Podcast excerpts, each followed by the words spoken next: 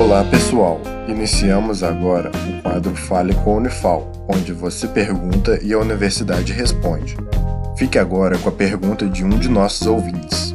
Olá, eu sou a Luciana, estudante de medicina da Unifal e integrante do projeto de extensão A Voz da Ciência.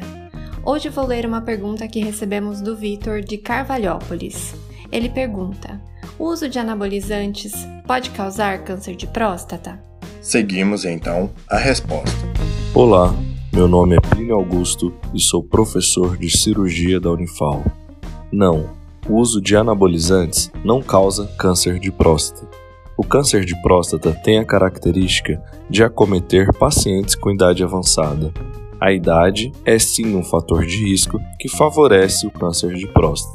Porém, pacientes que necessitam fazer uma terapia de reposição hormonal e têm fator de risco e ou uma idade avançada necessitam sim de uma avaliação com o urologista antes de iniciar o uso do hormônio.